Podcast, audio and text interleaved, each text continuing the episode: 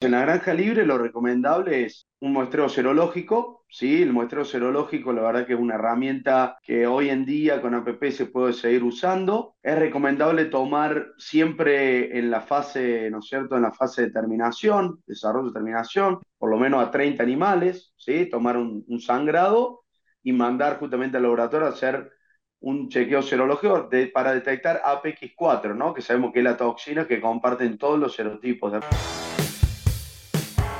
Bienvenidos a Cerdocast, una línea directa con las principales referencias de la porcicultura. Hola a todos, mi nombre es Leandro del Tufo y Cerdocast solo es posible gracias al apoyo de empresas innovadoras que creen la educación continua. Giga, la fusión de la sencillez y el alto desempeño. El ANCO, es ver crecer a nuestros animales con salud. SUNY, brindando soluciones biotecnológicas con valor agregado. DSM Firmenich, nutrición y salud animal moldeando el futuro del cuidado de los cerdos. Lican, experiencia y compromiso con la calidad. Provimi, Cargill, 35 años de experiencia en nutrición animal. Drown Nutrition, líder global en nutrición animal. Innovative Heating Technologies, pensando en energía, bienestar animal y equipos construidos para durar. Seguimos en las redes sociales y Spotify para tener acceso a información de calidad, continua y de acceso gratuito. Muy buenos días a toda nuestra audiencia. Es un placer saludarnos. El día de hoy nos vamos hasta el fin del continente latinoamericano, el sur, Argentina, y tenemos el placer de poder entrevistar al doctor Fernando Besone. El doctor eh, Besone es médico veterinario de la Universidad Nacional de Río Cuarto en Argentina. Entre el 2009 y el 2011 realizó un magíster en salud animal, especializándose en pleuroneumonía porcina, perdón, en la Universidad de Buenos Aires. Actualmente está por terminar su doctorado en ciencias veterinarias en la Universidad Nacional de La Plata, también en Argentina.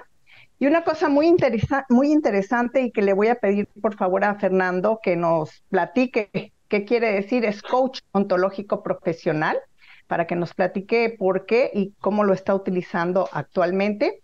Y finalmente, Fernando es docente en la Universidad Nacional de Rosario, Argentina, y también jefe de Grupo de Sanidad Animal del Instituto Nacional de Tecnología Agropecuaria, allá también en Argentina, bien conocido como el INTA. Fernando, muy buenos días, es un placer saludarte y te agradecemos muchísimo que nos hayas aceptado esta entrevista a Cerdocast. ¿Cómo estás? Muy bienvenido. Bueno, Laura, la verdad que muchas gracias por la invitación. Sigo mucho los videos de Cerdocast eh, y bueno, la verdad que eh, es muy placentero también que te, que te llamen para, bueno, poder aportar un granito de arena a esto de la sanidad porcina, ¿no?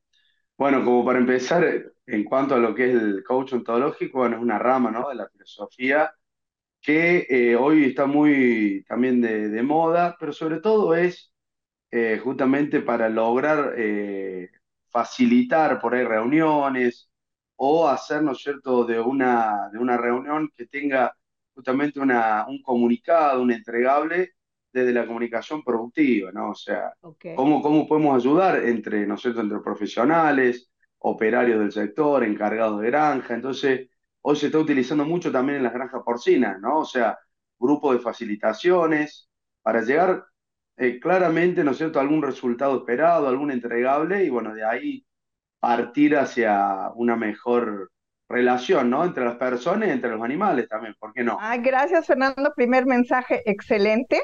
El día de hoy nos vamos a enfocar en tu especialidad, obviamente que es el Actinobacillus pleuronemoniae, porque la verdad yo creo que pensábamos que ya lo teníamos controlado y tú bien sabes que Desafortunadamente no, se nos ha salido de la mano, estamos teniendo serios problemas y por eso queremos que nos ayudes un poco a entender qué es lo que está pasando.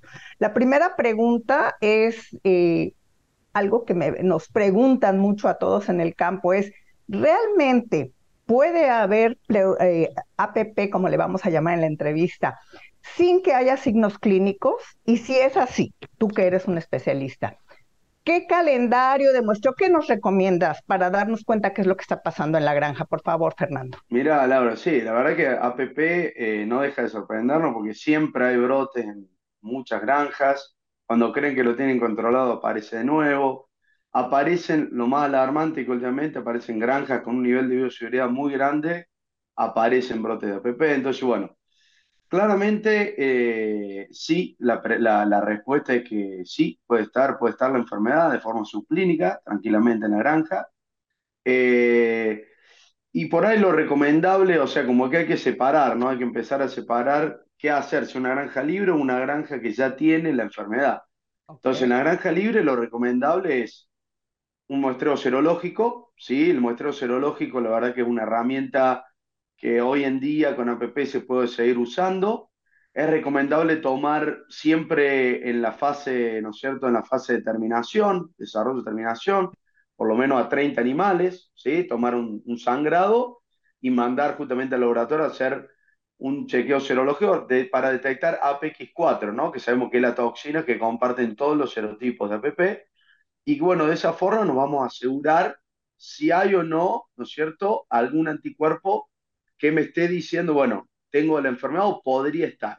Ahora hay que hacer un parate, Laura, ahí porque si uno quiere asegurarse una granja libre, eh, por ahí porque conocemos que hay algunas reacciones cruzadas con otros tipos de bacterias que son por ahí de la familia de Actinobacillus, ¿sí? que te pueden dar alguna, justamente está desarrollado en, la, en, la, en algunos trabajos científicos que hay alguna homología ¿sí? entre algunas bacterias que te pueden dar eh, o la detección de este APX4. Entonces, ahí es recomendable ese animal positivo serológicamente hacerle muestra de tonsila y mandar para hacer una PCR específica, ¿sí? De eh, APX4 de actinobacillus pneumoniae. ¿Sí? Eso es lo recomendable hoy.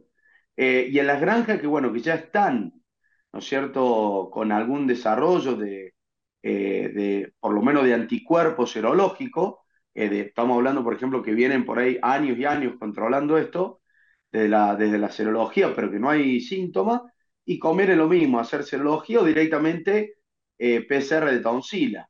¿sí? Lo que hay que hacer la salvedad que la, muestra de tonsila es medio engorrosa el muestreo, ¿no? O sea, primero que hay que estar un poco ducho, hay que tener experiencia, ¿sí? hay que tener las herramientas adecuadas para tomarla, eh, pero tampoco una vez cuando uno ya el ejercicio lo hace seguido, tampoco es muy difícil. Ok, y justamente eso te iba a preguntar, porque yo creo que todos estamos confundidos. ¿Qué prueba hago? ¿A dónde la envío? Entonces, una pregunta.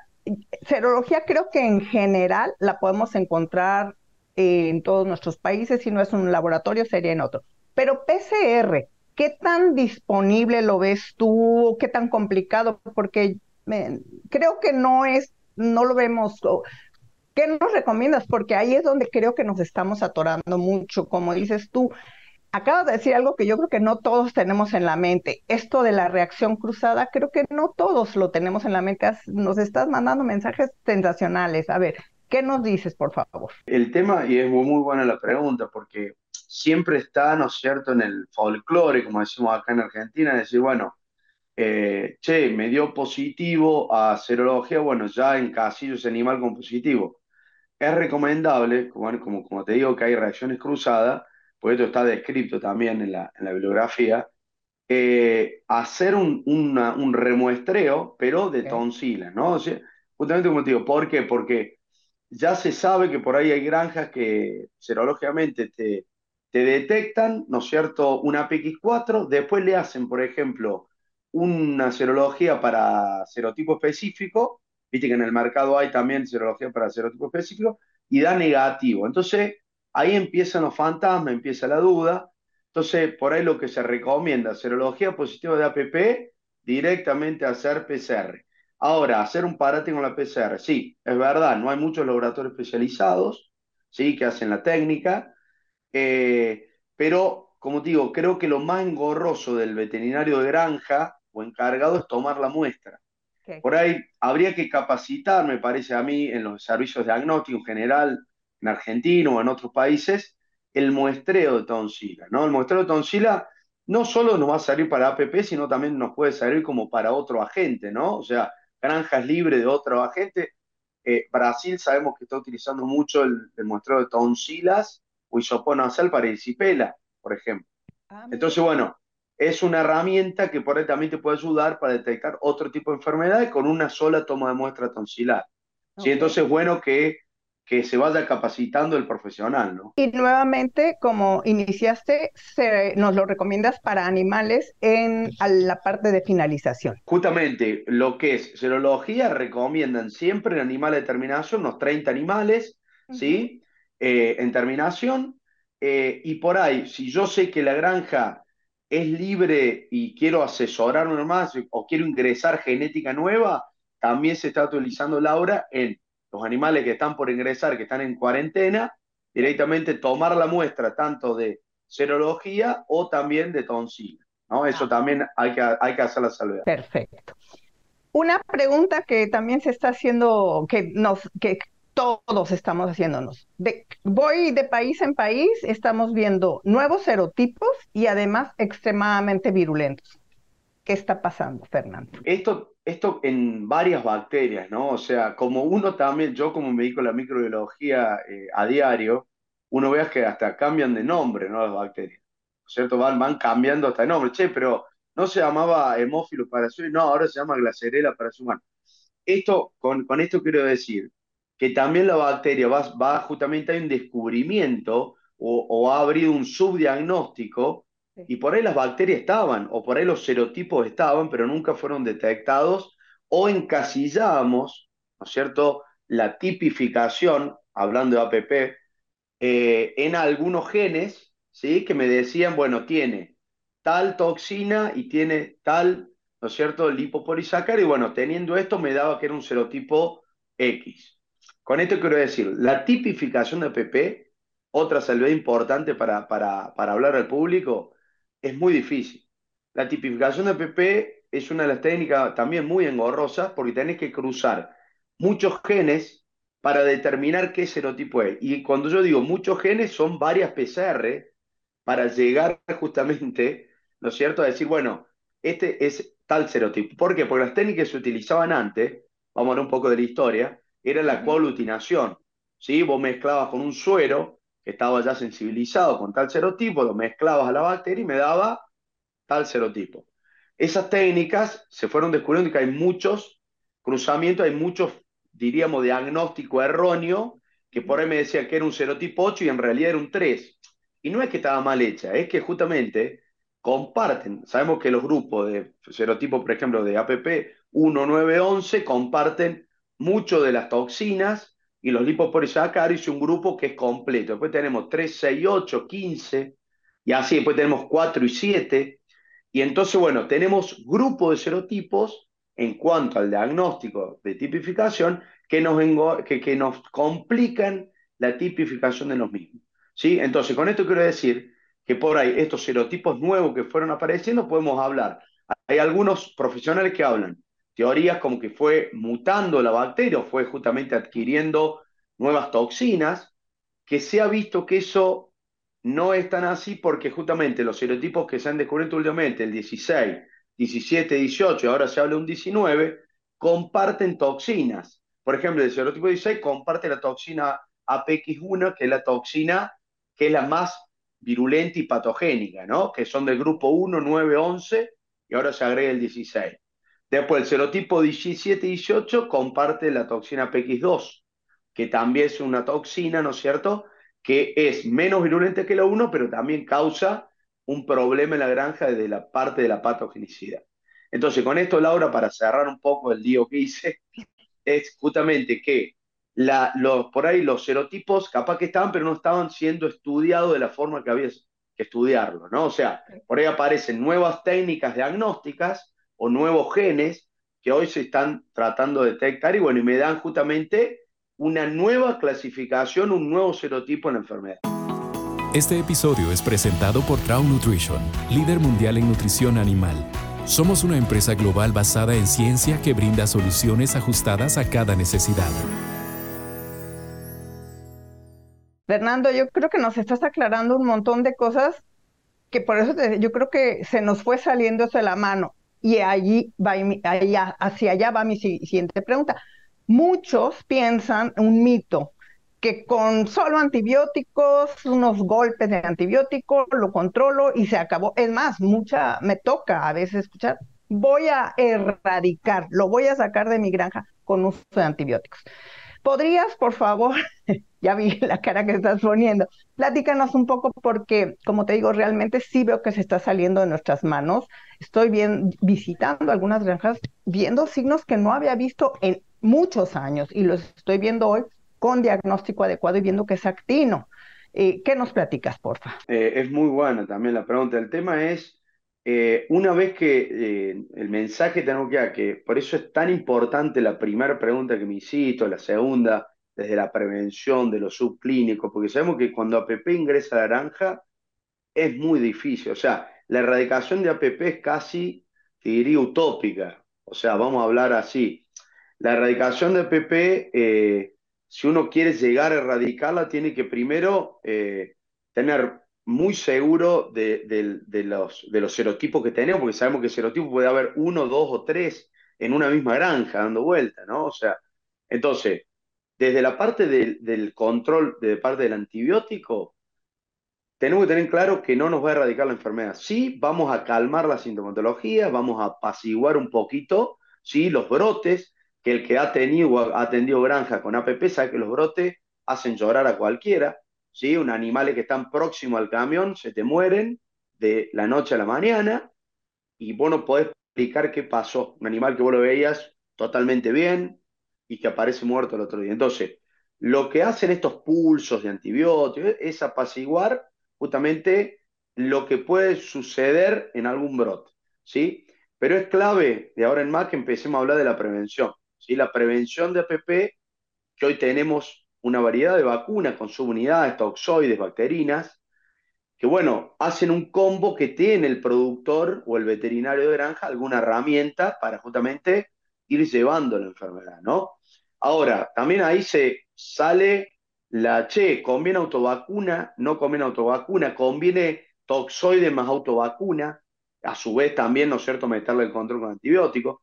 Y yo creo, Laura, que va a depender de cada caso, ¿no? si nosotros llegamos a aislar la bacteria, ¿sí? Vamos al laboratorio, mandamos la muestra, aislamos, hacemos el antiograma debido, porque esto también es claro que los veterinarios sepan, antiograma sí o sí, por lo menos yo puedo ir apagando el fuego con algún antibiótico amplio espectro, pero sí o sí necesito un antiograma, ¿sí? Entonces, una vez que yo tengo toda esta información y ver, che, qué serotipo tengo en la granja, ¿no es cierto? Bueno, ahí veo que vacuna utilizo. Si un serotipo que es de alta patogenicidad, un 1, como decíamos, un 9, un 11, un 16 de los nuevos, y conviene directamente por ahí aportar a, partir de vacunas con subunidades toxoides y por ahí podemos utilizar también, ¿no es cierto?, alguna autovacuna en los primeros estadios o primeros seis meses o años, como para apaciguar, más, ¿no es cierto?, el antibiótico debido.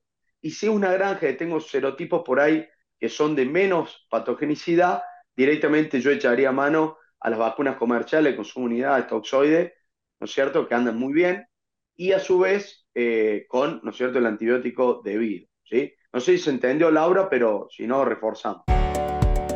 DSM puede ayudarlo a preparar, proteger y apoyar la resiliencia de sus lechones, brindando experiencia local en cerdos y soluciones completas y personalizadas para ayudarlo a lograr su visión. DSM Nutrición y Salud Animal, moldeando el futuro del cuidado de los cerdos. Me queda muy claro, lo has hecho clarísimo. Nada más me queda una, bueno, me quedan muchas, pero una muy importante. Como nos has mencionado, puede haber varios serotipos. ¿Cómo podemos hacer para saber eso? Porque lo que nos has explicado es que de ahí dependerá, eh, sabiendo los serotipos, o es que yéndonos al más eh, virulento que nos acabas de mencionar, sería cómo escogeríamos.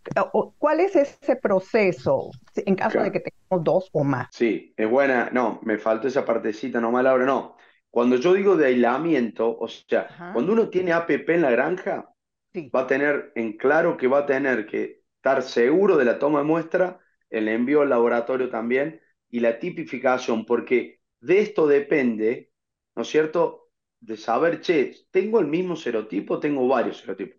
Porque por ahí, el brote que, que, que mandan la muestra es un serotipo. Pero por ahí a los días aparece otro brote más, ¿no es cierto? Y descubrimos que hay otro serotipo, ¿no? Desde la experiencia te hablo que nos han pasado eso. Por ejemplo, pasan dos meses, aparece otro brote, o pasa un mes, aparece otro, y es otro serotipo. Entonces, bueno, ahí la verdad que es muy difícil, ¿no es cierto? La prevención y el control, pero bueno, es una información que nosotros tenemos que tener. Entonces, como para resumir el tema esto de la, del diagnóstico, cuando tenemos a PP tenemos que estar seguros que cada brote tenemos que mandar muestra justamente para ver qué serotipo es y sobre todo para el antivirograma. Perfecto. Ahora entonces, como nos dices, porque eh, te veo muy tranquilo en cuanto a esto de vamos a hacer una autovacuna, pero a lo mejor no en todos los países de Latinoamérica, perdón, de Latinoamérica, y tú bien lo sabes, y con todo el respeto que me merecen, y estamos tratando de que en todos haya esos buenos laboratorios de diagnóstico, las herramientas. No en todos podemos hacer una auto, buena autovacuna. ¿Qué hacemos o qué nos recomiendas? Porque obviamente tampoco podemos estar enviando muestras, porque en algunos tenemos enfermedades que no podemos, que no tenemos en otros países, o sea, todas las reglas que existen. ¿Qué hacemos? ¿Qué hacemos, por favor? Bien, Laura, no, eh, está buena la aclaración. Eh, yo siempre lo que planteo por ahí es el panorama eh, ideal, ¿no? O sea, es, es un panorama que realmente las realidades, tanto de Argentina como de otra parte de, Latinoamérica, lo vemos a diario, no se puede lograr. Entonces, la recomendación cuando uno tiene justamente este tipo de enfermedad de granja es si a la, a la otra pregunta que me hizo, si yo llego y yo pienso que con, un, con, una, con unos pulsos yo puedo controlar la enfermedad, la verdad que eso eh, claramente va a ayudar en algún caso, o sea, en algún caso, como justamente digo yo, apagar el fuego, pero la recomendación es, eh, ¿no es cierto?, usar pulso y hasta está descrito también, y lo hemos utilizado, algún inyectable en los animales que por ahí tenemos la sintomatología muy descripta y que vemos que está, ¿no es cierto?, el animal echado, con, toda la sintomatología de APP, con fiebre, con respiración de contragolpe. Entonces, a través de los pulsos, a través de una medicación parenteral, ¿sí? Por ahí, hay, no, a mí no me gusta hablar de drogas, ¿no? Porque soy más del tema del antiograma, por ahí si se llegase, se o sea, sería lo óptimo, ¿no es cierto?, que por lo menos una sola vez en la granja se mande, ¿no es cierto?, al laboratorio. Y si no se manda, bueno, algún antibiótico de amplio espectro. ¿sí? Sabemos que hay muchos, hoy hay muchos, el tema son los costos. Por ahí las drogas parenterales hoy en relación son un poco más caras. Entonces, bueno, como una medida, primero para apagar el fuego sería esa, y segundo, bueno, directamente echemos mano a las, justamente a las vacunas comerciales con, con toxoides, ¿no es cierto?, subunidades, porque bueno, sabemos que andan bien, pero también tenemos en la, en la experiencia que nos toca que por ahí eh, ni con eso alcanza, ¿cierto? Entonces, eh, en esos casos, cuando uno no puede alcanzar al objetivo de frenar la enfermedad, frenar los brotes, y bueno, ahí vamos a tener que hacer un parate y, y por ahí empezar a hacer lo que te comenté anteriormente, ¿no? Pero como por resumen, eh, eso es lo que se recomienda. Lican es una empresa líder en la fabricación y exportación de productos derivados de la sangre. Cuenta con más de 30 años de experiencia en la producción y comercialización de plasma y hemoglobina de alta calidad. Su compromiso con los clientes y la calidad de sus productos son parte de sus valores fundamentales. Posee plantas procesadoras en Chile, México y Paraguay y clientes en más de 15 países.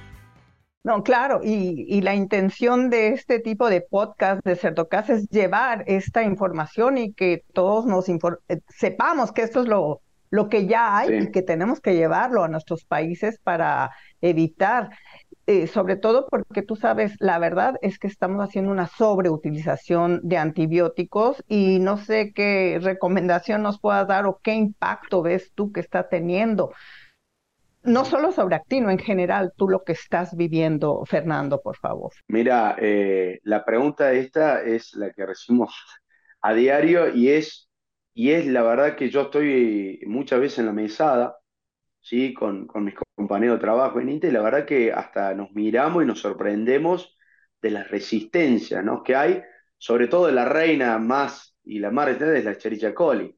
O sea, es algo impresionante. Yo empecé en INTA en el 2008, donde había antibióticos que andaban muy bien y hoy te puedo decir, hace por lo menos cinco años atrás, que las colonias de Escherichia coli se las pasan por arriba los discos antibióticos. Entonces, es realmente alarmante. Yo creo que pasa más, como vos dijiste, un tema cuando uno dice la sobredosificación pasa por la conciencia, ¿no? ¿Qué podemos hacer nosotros como profesionales? Y también ahí entra en cada país, hay alguna reglamentación. En Argentina este año, por suerte, se, ya sale, sale por ley el tema de, bueno, che, vamos a usar tal antibiótico, bueno, que haya una recomendación, una prescripción veterinaria, ¿sí? Para el uso de ese antibiótico, ¿sí? Sabemos que la, la industria del porcino, la industria del ave, son las que estamos en el ojo de la tormenta porque son justamente las que se usa y se sobre dosifica y que usamos muchísimos antibióticos que a su vez también son antibióticos bala de plata para la salud humana. ¿sí? Pasó con la colistina en el 2000, la, suspensión de la colistina en el 2018 en Argentina, que es justamente uno de los antibióticos que tiene el médico humano para esta infección intrahospitalaria para poder sacar al paciente.